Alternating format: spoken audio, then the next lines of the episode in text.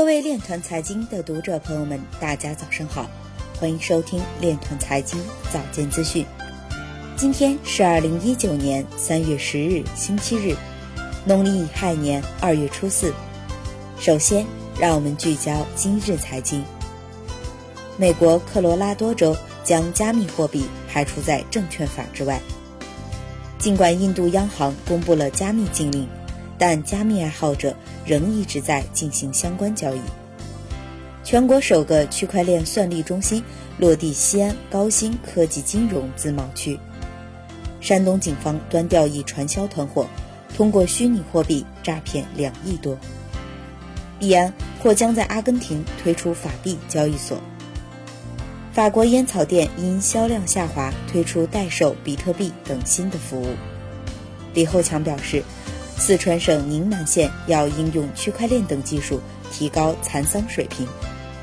宜家研究推广太阳能，用区块链技术流转能源。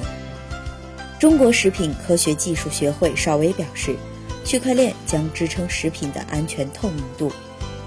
中国船检表示。区块链将实现对世界造船业颠覆性的改变。今日财经就到这里，下面我们来聊一聊关于区块链的那些事儿。昨日，中国船检刊文《区块链来了，造船业会有怎样的改变》，文章论述了区块链对造船业的影响，并表示，区块链对世界造船工业的影响主要可以分为三个方面，即。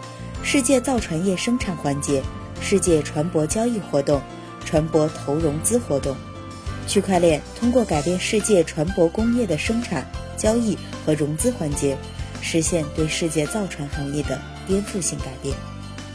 以上就是今天链团财经早间资讯的全部内容，感谢您的关注与支持，祝您生活愉快，我们明天再见。